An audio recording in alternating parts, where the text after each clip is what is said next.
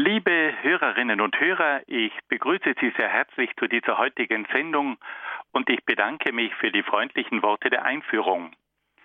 Bevor ich mit meinen Ausführungen beginne, darf ich Sie bitten, dass wir miteinander ein Gebet sprechen, damit der Geist Gottes uns durch diese Sendung begleiten möge. Im Namen des Vaters und des Sohnes und des Heiligen Geistes. Amen. Komm, Heiliger Geist, und erfülle die Herzen deiner Gläubigen und entzünde in ihnen das Feuer deiner Liebe. Sende aus deinen Geist und alles wird neu geschaffen und du wirst das Angesicht der Erde erneuern. Dann wenden wir uns an die Mutter Gottes und bitten sie um ihr fürbittendes Gebet. Gegrüßet seist du, Maria, voll der Gnade, der Herr ist mit dir, du bist gebenedeit unter den Frauen, und gebenedeit ist die Frucht deines Leibes, Jesus. Heilige Maria, Mutter Gottes, bitte für uns Sünder, jetzt und in der Stunde unseres Todes. Amen. Dann wenden wir uns an die Engel und bitten sie um ihr Geleit und um ihren Schutz. Engel Gottes, unsere Beschützer, denen des höchsten Vaterliebe uns anvertraut hat, erleuchtet, beschützt, regiert und leitet uns. Amen. Und schließlich wollen wir uns auch an einige Heilige und Selige wenden, die sich in besonderer Weise mit philosophischen Fragen aus christlicher Sicht beschäftigt haben. Heiliger Augustinus, bitte für uns. Heiliger Thomas von Aquin, bitte für uns. Heilige Edith Stein, bitte für uns. Seliger Kardinal Newman, bitte für uns. Und Heiliger Papst Johannes Paul II, bitte für uns. Im Namen des Vaters und des Sohnes und des Heiligen Geistes. Amen. Liebe Hörerinnen und Hörer, bei unserer langen Wanderung durch die Philosophiegeschichte sind wir seit einiger Zeit bei der Renaissance angelangt.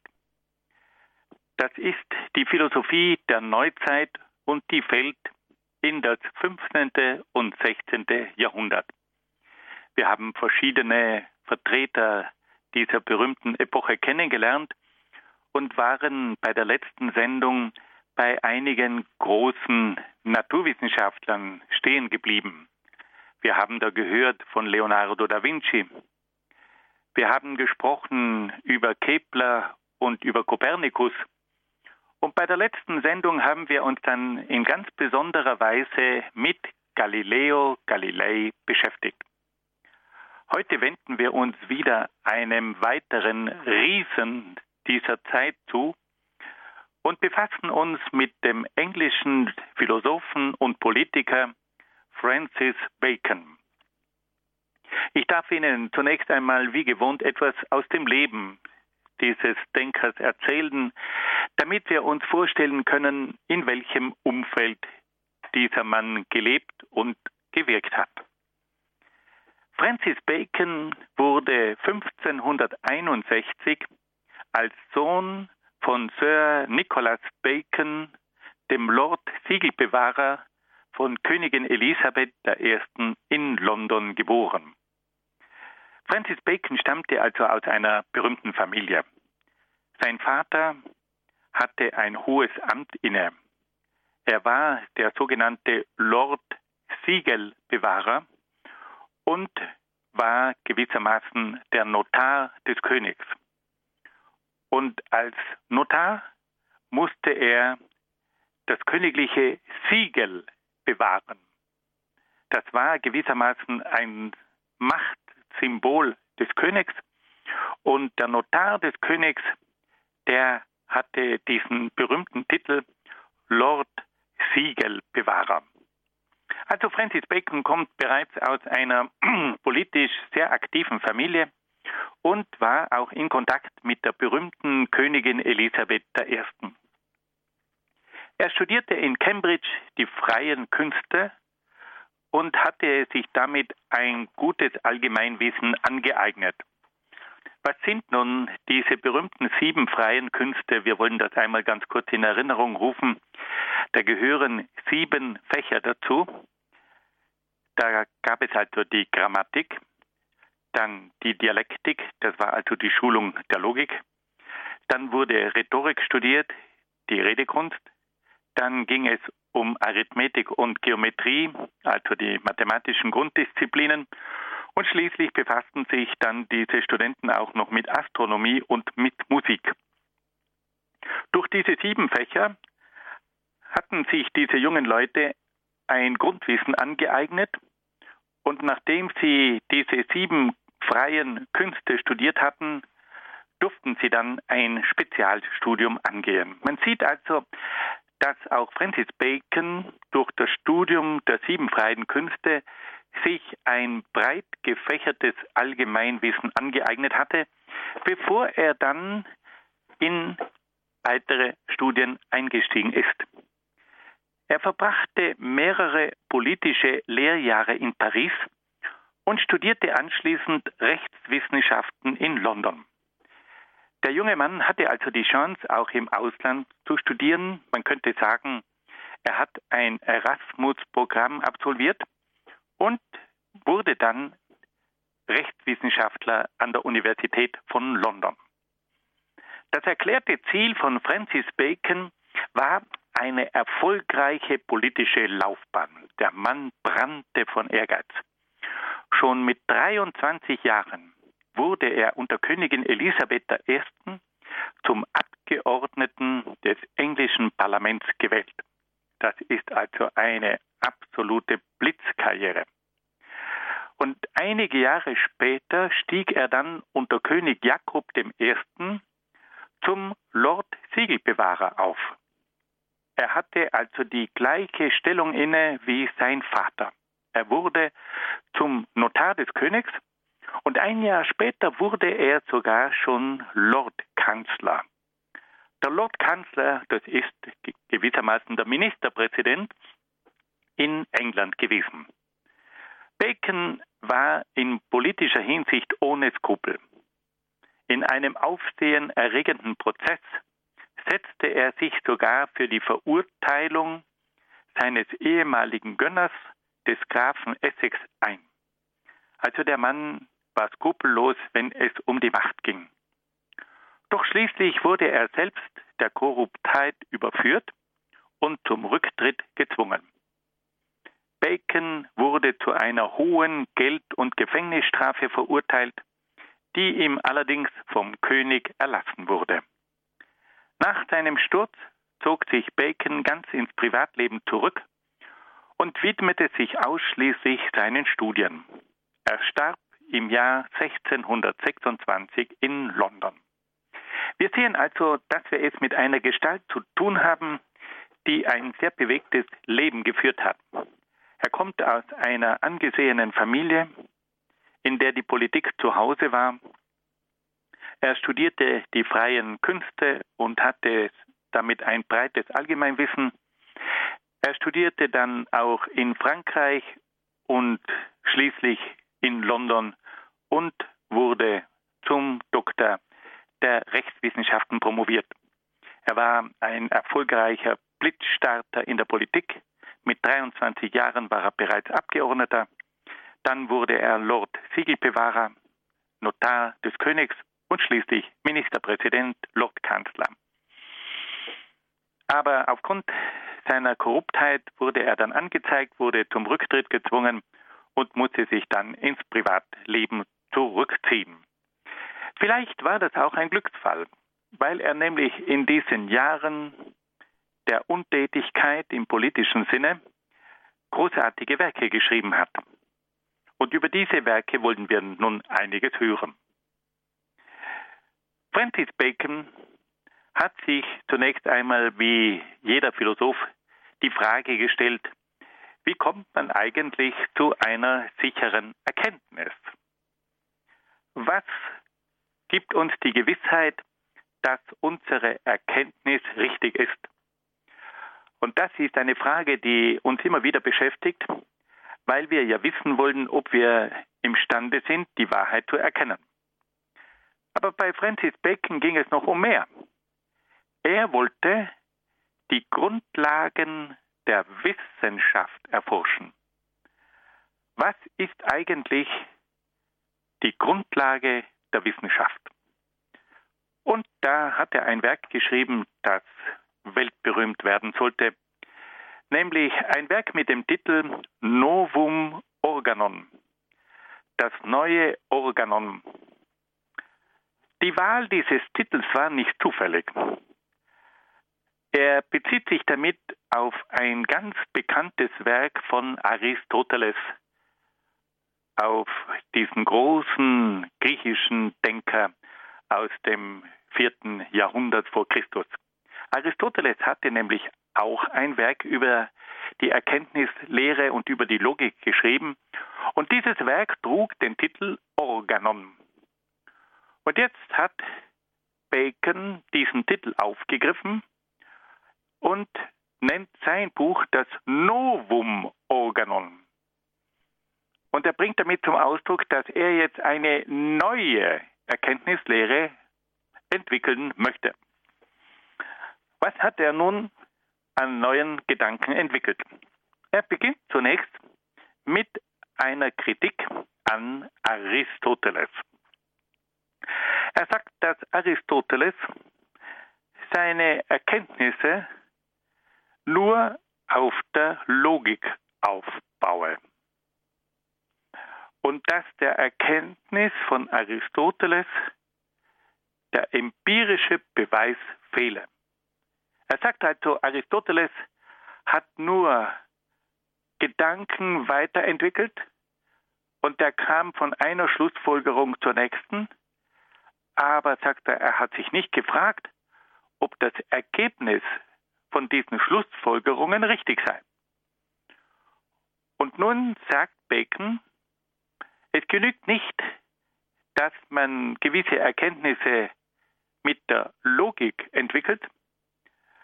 Es braucht auch noch ein Experiment, das beweist, dass diese logischen Erkenntnisse richtig sind. Und damit hat er jetzt die Grundlagen für die neuzeitliche Wissenschaft geschaffen.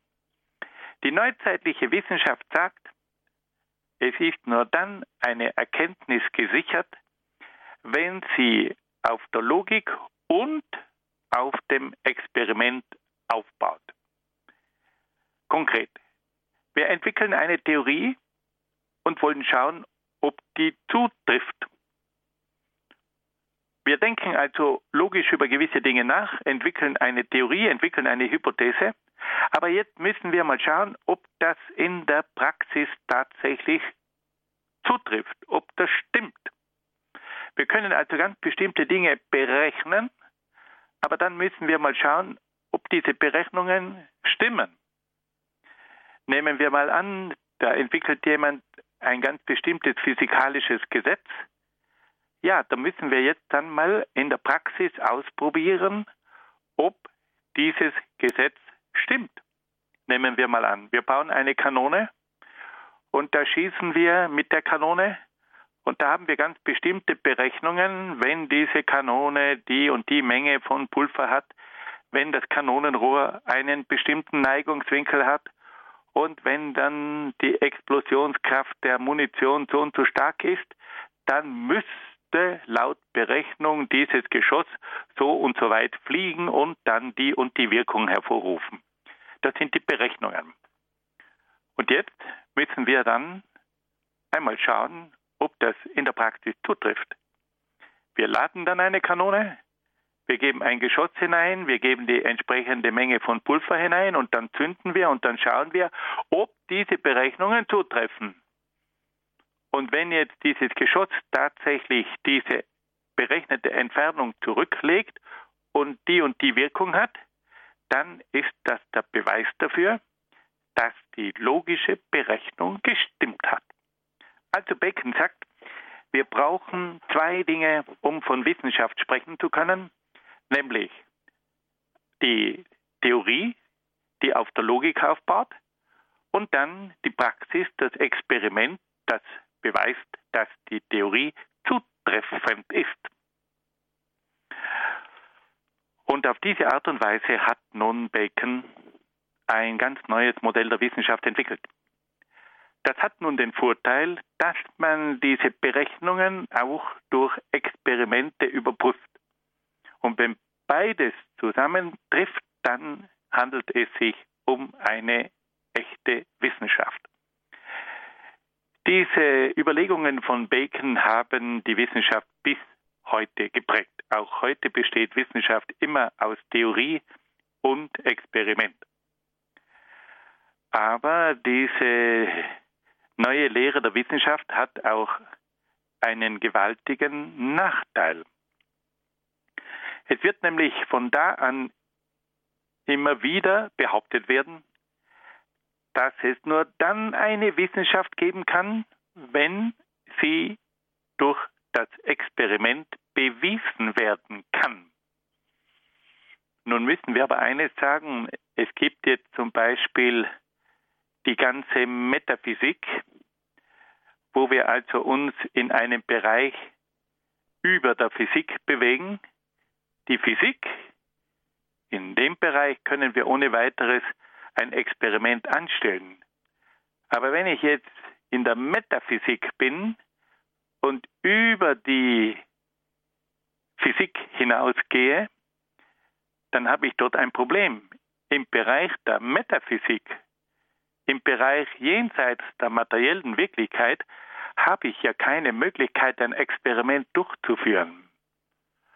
Und da werden nun in Zukunft immer wieder Denker auftreten, die sagen, Wissenschaft gibt es nur dort, wo es ein Experiment gibt. Und damit schränken sie die Wissenschaft auf den physikalisch-materiellen Bereich ein. Und alles das, was über die Materie hinausgeht, das, was über die Physik hinausgeht, was mehr ist als Physik, nämlich Metaphysik, das ist nun keine Wissenschaft mehr. Da erklären dann die Denker, dass die Metaphysik, das sind reine Spekulationen. Das sind reine logische Schlussfolgerungen, aber kein Mensch kann beweisen, ob diese Schlussfolgerungen im metaphysischen Bereich richtig sind oder falsch. Also hier geschieht etwas Unheimliches. Auf der einen Seite haben wir jetzt einen guten Ansatz für die Wissenschaft, im Bereich der Physik, im Bereich der Materie. Logische Schlussfolgerung und Experiment. Aber wenn es jetzt um einen Bereich geht, der über die Physik hinausgeht, wo wir uns in einem rein geistigen Bereich bewegen, wo wir uns auch im Bereich der Religion bewegen, da wird dann gesagt, ja, da gibt es kein Experiment, also kann niemand nachweisen, dass diese geistigen Schlussfolgerungen richtig sind. Sie verstehen, liebe Hörerinnen und Hörer, dass hier eine Weiche gestellt wird, die unheimlich weitreichende Folgen hat. Es gibt jetzt nur mehr eine Wissenschaft im Bereich der Physik, im Bereich der Materie und keine Wissenschaft mehr im Bereich der Metaphysik. Physik im rein geistigen Bereich. Damit gibt es natürlich auch keine Gottesbeweise mehr. Das alles ist nun hinfällig, weil Wissenschaft gibt es ja nur dort, wo man auch Experimente anstellen kann.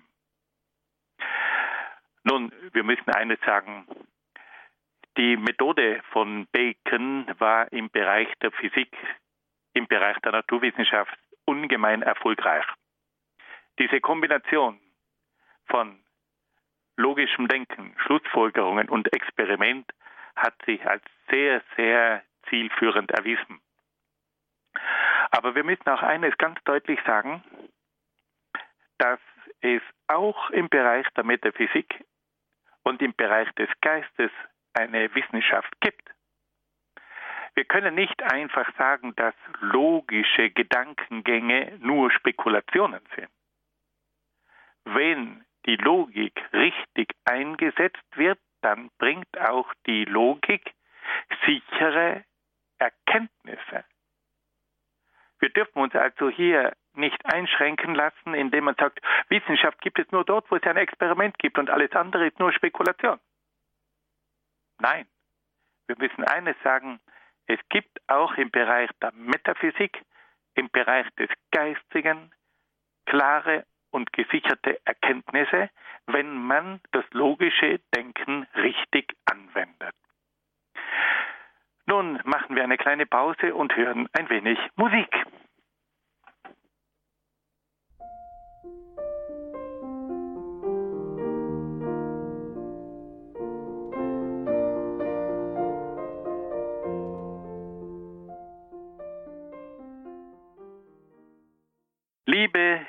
Hörerinnen und Hörer, wir wollen nun noch ein bisschen weiter über die Lehren von Francis Bacon nachdenken. Und da möchte ich Ihnen ganz kurz seine neue Methode vorstellen, die Francis Bacon entwickelt hat.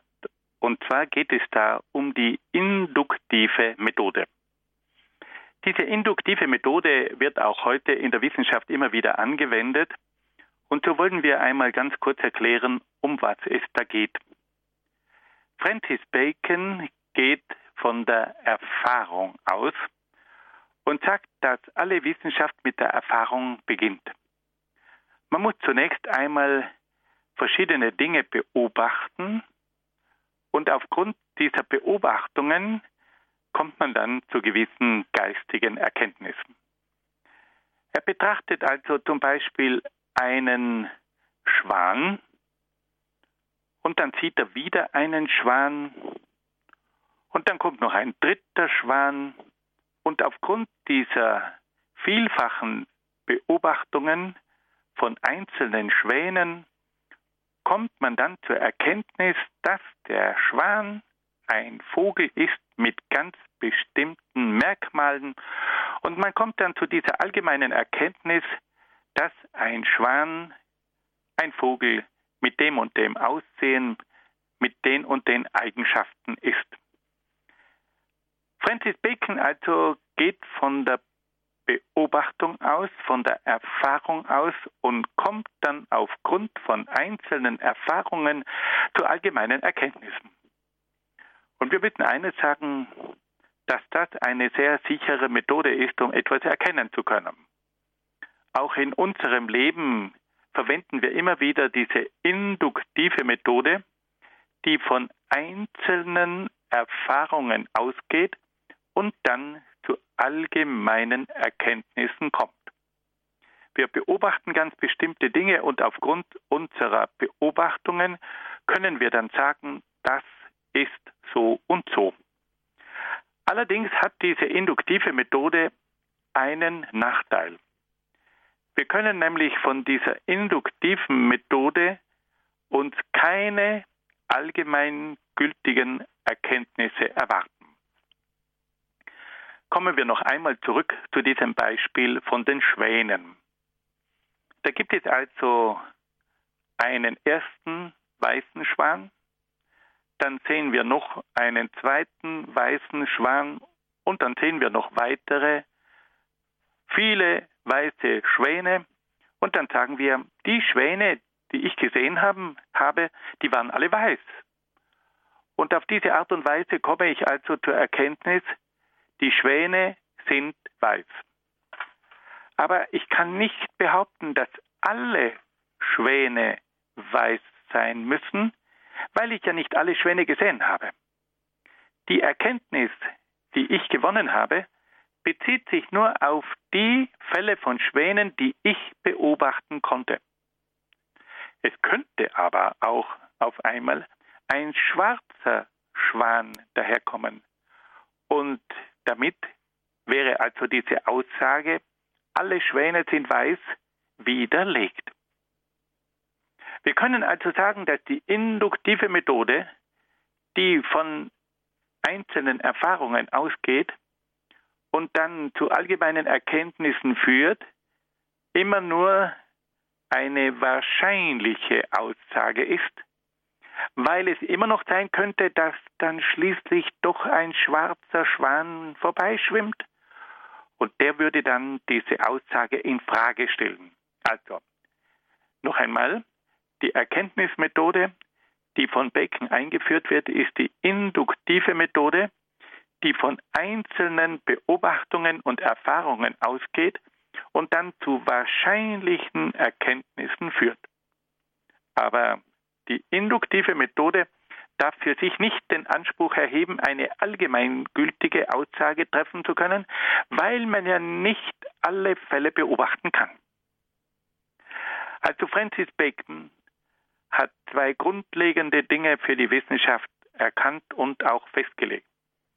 Die Wissenschaft baut auf der Logik auf und auf, der, auf dem Experiment. Und auf diese Art und Weise hat also Francis Bacon zwei grundlegende Dinge miteinander verbunden. Die Theorie und die Praxis. Francis Bacon hat dann aber auch die berühmte induktive Methode entwickelt, die von einzelnen Beobachtungen und Erfahrungen ausgeht und dann zu allgemeinen wahrscheinlichen Erkenntnissen kommt. Nun kommen wir noch zu einem weiteren Punkt. Und dieser weitere Punkt, der hat jetzt Francis Bacon eine große Bekanntheit verliehen. Francis Bacon hat einen Satz aufgestellt, der bis heute von größter Bedeutung ist. Auf ihn geht der berühmte Satz zurück, Wissen ist Macht. Bacon erklärt, dass die Wissenschaft nur dann berechtigt sei, wenn sie einen praktischen Nutzen hat. Der Zweck der Wissenschaft besteht nach Bacon darin, dass man ihre Erkenntnisse zum Wohl des Menschen und der Gesellschaft anwenden kann. Francis Bacon sagt, es genügt also nicht, dass wir nur etwas erkennen. Diese Erkenntnis muss auch einen Nutzen haben. Diese Erkenntnis muss, muss etwas bringen. Und das bedeutet nun, dass uns das Wissen eine Macht verleiht über die Natur. Dass wir durch das Wissen eingreifen können in die Natur und dass wir die Natur durch unser Wissen so gestalten können, dass sie für uns Vorteile bringt. Und damit hat nun Francis Bacon eine neue Form der Wissenschaft entwickelt, die sich nicht mit der Erkenntnis allein zufrieden gibt, sondern die nach einem Nutzen strebt, nach einem Vorteil strebt. Und damit kommt es jetzt zu einer neuen Art von Wissenschaftsauffassung. Wissen ist nicht nur Erkenntnis, Wissen ist Macht. Und damit hat Bacon ein neues Verständnis der Wissenschaft eingeleitet, das auch bis in die heutige Zeit nachwirkt. Dieser Satz Wissen ist Macht gilt in besonderer Weise von der Naturwissenschaft. Der Mensch soll die Natur erforschen, um sie zu beherrschen und zu nutzen. Bacon vertritt hier also einen Standpunkt, der im völligen Gegensatz zum Standpunkt des Aristoteles steht. Für den griechischen Denker war das Wissen reiner Selbstzweck. Ihm ging es um das Wissen als solches. Für Bacon hingegen hatte das Wissen einen praktischen Zweck. Ihm ging es um die praktische Anwendung und Nutzung der Wissenschaft. Nun, dieser Satz von Francis Bacon, der hat endlose Diskussionen ausgelöst. Es wurde Bacon oft vorgeworfen, dass er mit seiner Philosophie zur Unterwerfung und Ausbeutung der Natur geführt habe. Man sagt also, dass dieser Satz von Bacon der Beginn der Ausbeutung der Natur sei. Bacon hat hier einen Satz geprägt, der die Menschen dazu veranlasst hat, ihr Wissen so einzusetzen, dass sie damit auch die Natur zerstört haben. Und deswegen wird dieser Satz von Francis Bacon auch zum Beispiel von den Grünen immer wieder sehr kritisch analysiert, dass man sagt, das war der Beginn einer falschen Wissenschaft. Die Wissenschaft muss dienen und darf keine Macht ausüben. Nun, wir müssen sagen, dass Bacon sicher einen entscheidenden Anstoß in diese Richtung gegeben hat. Dennoch muss darauf hingewiesen werden, dass Bacon mit seiner praktischen Anwendung der Wissenschaft auch das Wohl des Menschen im Auge hatte. Er wollte durch die Wissenschaft und Technik die Lebensbedingungen der Menschen verbessern und das Leben der Menschen erleichtern. Die Wissenschaft und die Technik können die Arbeit erleichtern. Die Wissenschaft kann auch zur Verbesserung der hygienischen und gesundheitlichen Verhältnisse beitragen. Bacon hat also durch seine Philosophie von einer praxisbezogenen Wissenschaft auch viel Gutes bewirkt. Und wir müssen ganz ehrlich zugeben, dass wir alle Nutznießer von der Technik sind. Wir alle sind glücklich und zufrieden, dass wir in einer Zivilisation leben, die uns Maschinen zur Verfügung stellt, die unser Leben erleichtern. Wir hätten oft schwere Lasten zu tragen, wenn wir nicht bestimmte Wege und Fahrzeuge hätten, die uns diese Lasten transportieren würden und, und, und. Also diese Aussage Wissen ist Macht hat zwei Gesichter. Man kann mit diesem Satz, wenn man ihn falsch anwendet, sehr viel zerstören. Aber dieser Satz hat auch eine andere Seite. Er kann auch dazu führen, dass unsere Zivilisation mit ihren Maschinen und ihrer Technik unser Leben erleichtert. Und nun kommt noch etwas Interessantes. Bacon war der erste Politiker, der verstanden hat, dass man die Politik und die Wissenschaft miteinander verbinden muss. Er war der Ansicht, dass der Staat die Organisation der Wissenschaft in die Hand nehmen müsse. Er hat also erkannt, dass es im Interesse eines Staates sei, die Wissenschaft zu fördern. Und wenn wir heute ein eigenes Wissenschaftsministerium haben, wenn wir heute staatliche Forschungseinrichtungen haben, dann kommt dieser Gedanke von Francis Bacon. Er war ja selber Ministerpräsident, er war Lordkanzler. Und er hat verstanden, dass der Staat Wissenschaftler anstellen muss, die für neue Entdeckungen sorgen, die die Technik vorantreiben. Und auf diese Art und Weise kann also der Staat durch die Förderung der Wissenschaft auch das Wohlergehen der Menschen in diesem Staat fördern. Und dieser Gedanke, der gilt bis in die heutige Zeit. Auch heute haben wir verschiedene Ministerien in einem Staat, die sich der Wissenschaft annehmen.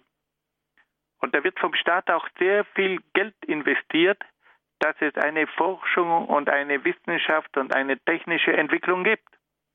Und der Staat investiert auch eine Unmenge in die Universitäten, um dort Top-Leute auszubilden, die dann imstande sind, die Wissenschaft, die Technik, die Zivilisation weiterzuentwickeln. Bacon war der Ansicht, dass es notwendig sei, auch einen internationalen Austausch unter den Wissenschaftlern zu ermöglichen. Auf diese Art und Weise sollten die Erkenntnisse und Erfahrungen vieler Länder und Generationen zusammengeführt werden. Bacon hat mit dieser Vorstellung die heutigen Kongresse vorweggenommen. Er hat verstanden, dass die besten Köpfe aus verschiedenen Ländern zusammenarbeiten müssen, um ihre Erkenntnisse auszutauschen, um ihre Einsichten auch den Kollegen mitzuteilen, um auf diese Art und Weise zu einer noch höheren Entwicklung der Wissenschaft und der Technik zu führen. Auch dieser Gedanke von Francis Bacon wurde Wirklichkeit. Wir wissen alle, dass es heute immer wieder Fachkongresse gibt, wo sich die Top-Leute treffen und wo Vorträge gehalten werden und anschließend gibt es dann Diskussionen. Und auf diese Art und Weise kommt es zum Austausch von Wissen aus verschiedenen Ländern. Und heute erfolgt dieser Austausch auf Weltebene. Wir sehen also, dass hier Bacon Gedanken entwickelt hat, die unglaublich weitreichend waren. Er hat verstanden, dass die Politik die Wissenschaft fördern müsse. Und er hat auch verstanden, dass sich die besten Wissenschaftler der verschiedenen Länder treffen müssen. Und heute haben wir das. Heute haben wir diese verschiedenen staatlichen Institutionen, die die Wissenschaft fördern. Und heute haben wir auch diese internationalen Kongresse. Bacon hat mit seinen Vorstellungen den modernen Wissenschaftsbetrieb vorweggenommen. Einige Jahrzehnte nach seinem Tod wurden nationale wissenschaftliche Akademien zur Förderung der Wissenschaft gegründet. Wir denken da zum Beispiel an die Royal Academy in London, also an die Königliche Akademie in London, an die Académie Française in Paris und an die spätere Preußische Akademie der Wissenschaften. Diese Akademien hatten den Zweck und den Sinn, die besten Köpfe eines Landes zusammenzuführen. Und diese besten Köpfe, die sollten dann über verschiedene Probleme diskutieren, um Lösungen zu finden. Und diese Lösungen von diesen besten Köpfen, die sollten dann dem Staat und auch dem Volk zugutekommen. Das war die Idee von Francis Bacon. In den modernen Staaten wird die Wissenschaft von eigenen Wissenschaftsministerien organisiert, die eng mit der Wirtschaft zusammenarbeiten. Auch das hat Francis Bacon schon vorausgesehen. Wenn die Wirtschaft einen Nutzen hat von der Wissenschaft, dann ist sie auch bereit, die Wissenschaft zu fördern und zu finanzieren. Und heute wissen wir, dass das in vielen Bereichen so funktioniert. Wenn eine Firma den Eindruck hat, dass gewisse wissenschaftliche Erkenntnisse einen Gewinn bringen, dann investieren sie Geld in diese Wissenschaft. Dann werden junge Forscher bezahlt, weil man sich erwarten kann, dass die Ergebnisse von diesen Forschungen dann auch zu Gewinnen führen. Und damit wird also auch diese Verbindung zwischen Wissenschaft und Wirtschaft hergestellt. Die Wissenschaft ermöglicht der Wirtschaft Gewinne zu erzielen und die Wirtschaft finanziert mit ihren Gewinnen wiederum die Wissenschaft. Es kommt also zur Verbindung von Wissenschaft und Politik, aber auch zur Verbindung von Wirtschaft und Wissenschaft. Und auf diese Art und Weise müssen wir sagen, dass Bacon im Hinblick auf die wissenschaftliche Organisation ein Pionier war, von dem gewaltige Impulse ausgegangen sind. Fassen wir diese grundlegenden Lehren und Erkenntnisse und Impulse von Francis Bacon noch einmal zusammen. Bacon hat drei wichtige Dinge geleistet. Er hat einmal erkannt, dass die Wissenschaft auf zwei Faktoren aufbauen muss.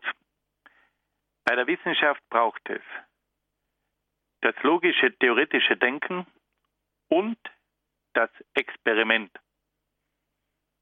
Auf diese Art und Weise hat also Francis Bacon in der Wissenschaft die Theorie und die Praxis miteinander verbunden. Francis Bacon hat dann auch die induktive Methode entwickelt, die von einzelnen Beobachtungen und Erfahrungen ausgeht und dann zu wahrscheinlichen allgemeinen Erkenntnissen gelangt. Die induktive Methode, die vom Einzelnen zum Allgemeinen kommt, wobei man allerdings einschränken muss, dass die induktive Methode nie zu allgemeingültigen Erkenntnissen kommen kann, weil sie immer nur eine bestimmte Anzahl von Beobachtungen tätigen kann und nie alle Fälle überprüfen kann. Und dann gibt es noch einen dritten Schwerpunkt in der Lehre von Francis Bacon. Und da geht es nun um den berühmten Satz, Wissen ist Macht.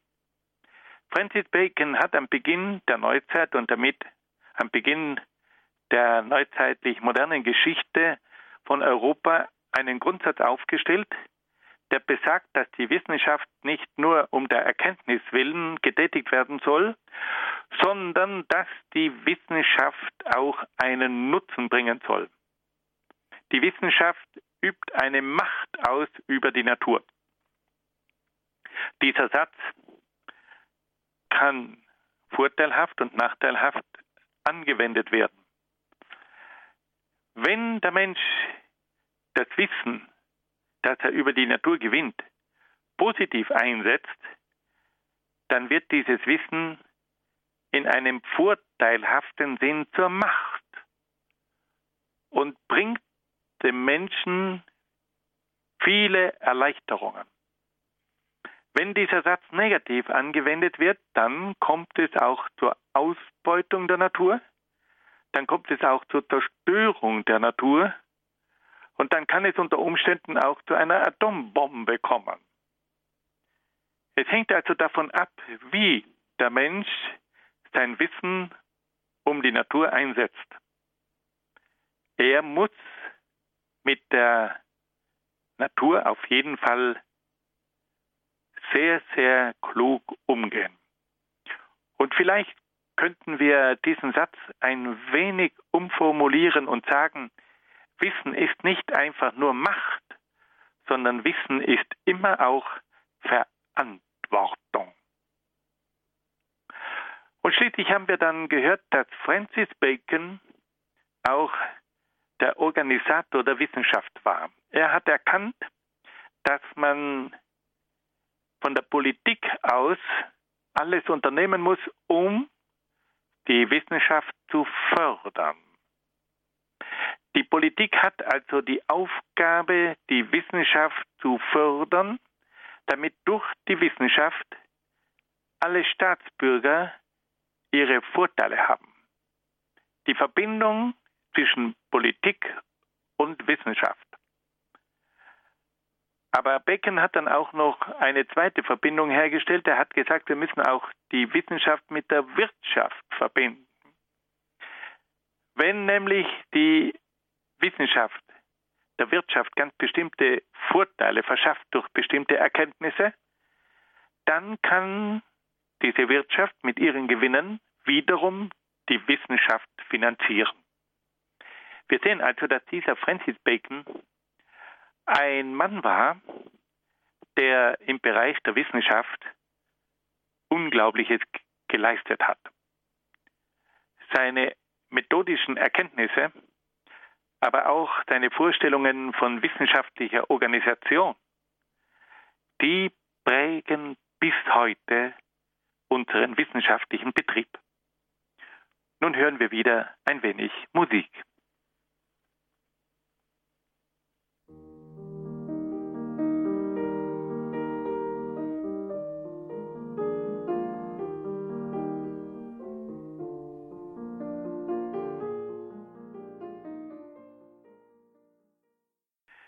Liebe Hörerinnen und Hörer, wir wollen uns nun einem weiteren Bereich der neuzeitlichen Philosophie zuwenden, nämlich dem Bereich der Politik. Wir haben schon einmal darauf hingewiesen, dass man die Renaissance als die Zeit des Abenteuers bezeichnet hat. Und wir können wirklich sagen, im Bereich der Politik, da wurde auch die Philosophie zu einem Abenteuer. Die neuzeitliche Philosophie entwickelte recht unterschiedliche Theorien über Politik, Macht und Staat. Sie griff dabei auf verschiedene antike Staatsdenker und Historiker zurück und versuchte deren Gedanken neu zu beleben. Sie entwickelte aber auch völlig neue Gedanken, die sich von der antiken Staatsphilosophie unterschieden. Auf diese Weise wurde die neuzeitliche Philosophie mit ihren teils antiken und teils neuen gesellschaftspolitischen Theorien zur geistigen Wegbereiterin der verschiedenen Formen des modernen Gemeinwesens. Nun müssen wir uns zunächst einmal klar vor Augen halten, dass es in der Neuzeit immer wieder zu einem Übergang von einer Vorstellung zu einer anderen Vorstellung gekommen ist. Und auch in der Politik war das so. Wir wollen uns ganz kurz vor Augen halten, dass die Politik des Mittelalters von der Idee des heiligen römischen Reiches deutscher Nation geprägt war. Da gab es also das heilige Reich, das war das christliche Reich. Dann gab es das römische Reich in Erinnerung an die römische Kultur. Und schließlich war die Trägerschaft von diesem tausendjährigen Reich die deutsche Nation. Also ein heiliges römisches Reich deutscher Nation auf den drei Säulen Christentum, römische Kultur und deutsche Nation als Träger dieses Reiches. Nun entwickelt die Neuzeit völlig andere Vorstellungen.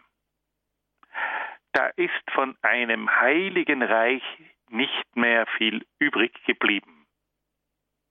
Während sich die Kaiser des Heiligen Römischen Reiches Gott gegenüber verpflichtet fühlten, war dies bei diesen Politikern der Neuzeit nicht mehr der Fall. Die haben sich herzlich wenig um Gott gekümmert. Die hatten eine ganz andere Vorstellung von Macht. Da ging es nicht mehr um die höhere Ehre Gottes. Und da ging es nicht mehr um einen gesalbten Kaiser, sondern da ging es um pure irdische Macht. Und da spielte Gott keine Rolle mehr. Diese Macht, die war an keine Gesetze mehr gebunden. Da ging es nicht mehr darum, das Reich Gottes auf dieser Welt aufzubauen. Von dem war nun keine Rede mehr.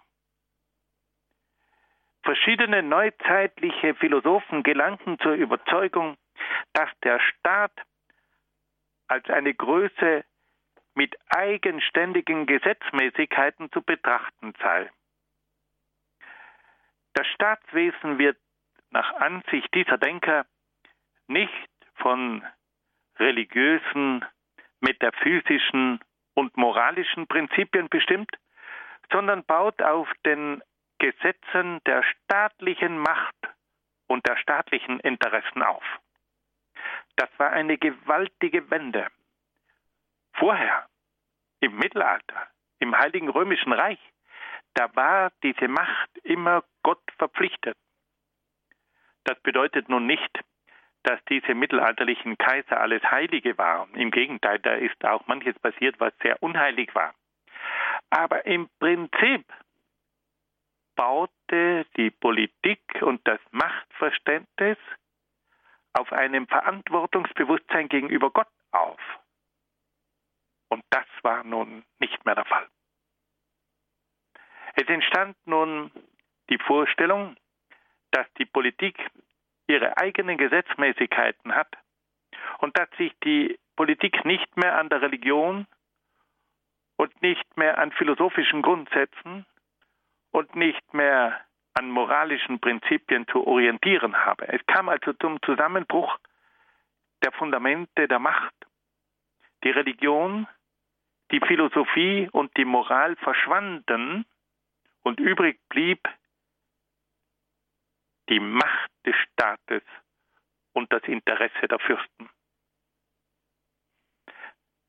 zweiter Punkt. Die neuzeitlichen Denker vertraten weitgehend eine zweckmäßige Auffassung der Politik. Die Politik sollte sich nicht mehr von abstrakten Prinzipien leiten lassen, sondern ihr Handeln an den konkreten Dingen und Fakten orientieren, die dem Herrscher und dem Gemeinwesen nützlich sind. Das politische Handeln sollte also von der Zweckmäßigkeit und Nützlichkeit bestimmt sein. Sie sollte auch dem Vorteil der Mächtigen dienen. Ein dritter Schwerpunkt dieser politischen Auffassungen war die sogenannte Staatsräson. Verschiedenste Denker der Neuzeit sahen den obersten Maßstab für die Politik in der sogenannten Staatsräson.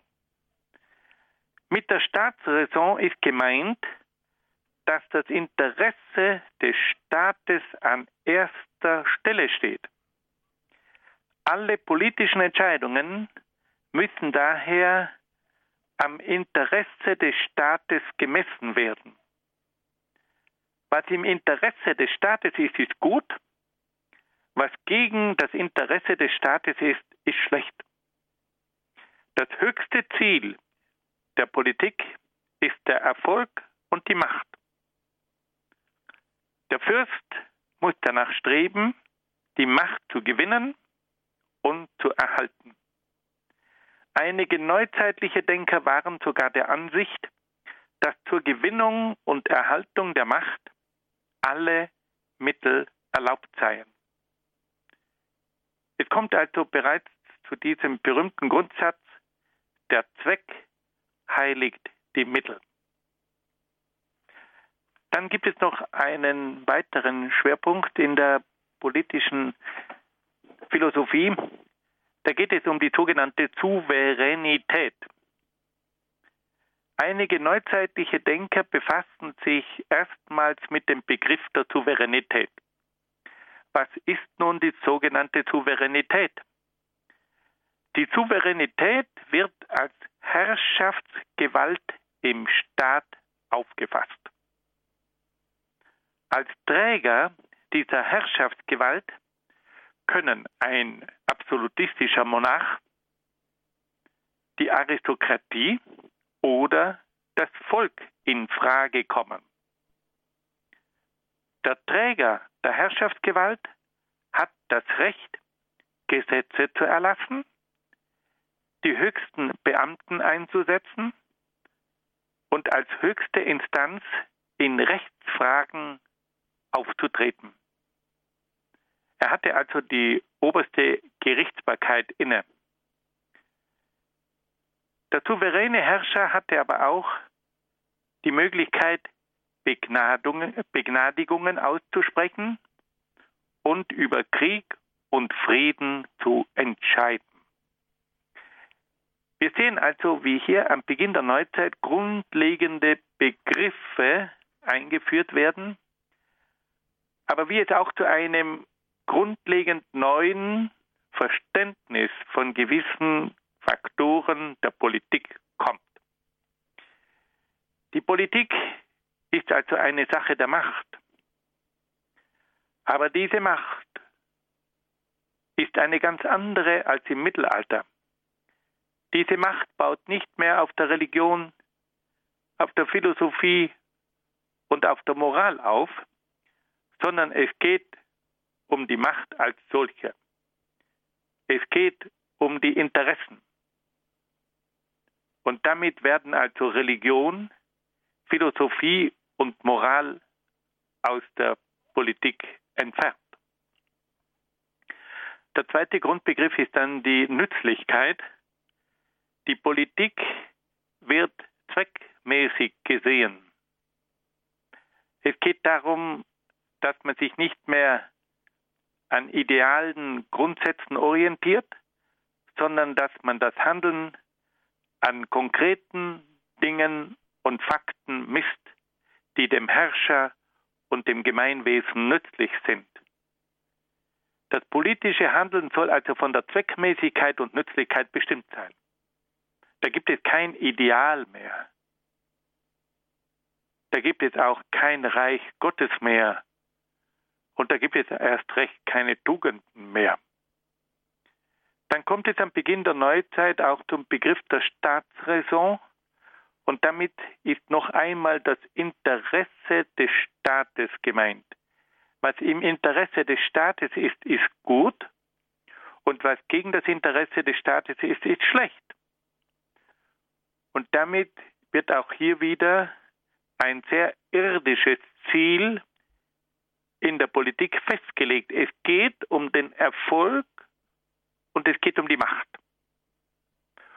Und damit man Erfolg hat und die Macht gewinnt, kann man alle Mittel einsetzen. Der Zweck heiligt die Mittel. Und dann haben wir noch vom Begriff der Souveränität gesprochen. Da ist nun die Frage, wer hat im Volk die Herrschaftsgewalt inne und welche Aufgaben hat diese Herrschaftsgewalt? Am Beginn der Neuzeit wird erklärt, dass es mehrere Möglichkeiten gibt, um die Herrschaftsgewalt auszuüben. Das kann ein absolutistischer Monarch oder König sein. Das kann eine aristokratische Gruppe sein und die Souveränität kann auch beim Volk liegen. Dann geht es noch um die zweite Frage, welche Aufgaben, welche Befugnisse hat diese Herrschaftsgewalt, diese Souveränität? Und da wird nun erklärt, dass der Träger der Herrschaftsgewalt das Recht hat, Gesetze zu erlassen, die höchsten Beamten einzusetzen, als höchste Instanz in Rechtsfragen aufzutreten, die Gerichtsbarkeit auszuüben, Begnadigungen auszusprechen und über Krieg und Frieden zu entscheiden. Sie sehen also, liebe Hörerinnen und Hörer, dass es hier zu einer ganz neuen Art und zu einem ganz neuen Verständnis von Politik kommt. Eine neue Vorstellung der Macht, eine neue Vorstellung über die Nützlichkeit der Politik. Es geht um die Staatsräson, um das Interesse des Staates und es geht darum, wer die Herrschaftsgewalt, die Souveränität in einem Volk ausüben darf und kann. Wir werden bei der nächsten Sendung dann noch einige weitere Punkte dieser neuzeitlichen Philosophie der Politik kennenlernen und uns dann vor allem auch mit einigen ganz berühmten Leuten dieser politischen Denker auseinandersetzen. Da werden wir dann über Machiavelli sprechen. Über Thomas Morus werden wir einiges hören und auch Hugo Grotius wird uns dann mit seinen Gedanken anregen. Liebe Hörerinnen und Hörer, ich sehe, dass die Zeit abgelaufen ist. Ich bedanke mich sehr, sehr herzlich bei Ihnen, dass Sie diesen Ausführungen gefolgt sind. Ich wünsche Ihnen alles Gute und Gottes besonderen Segen.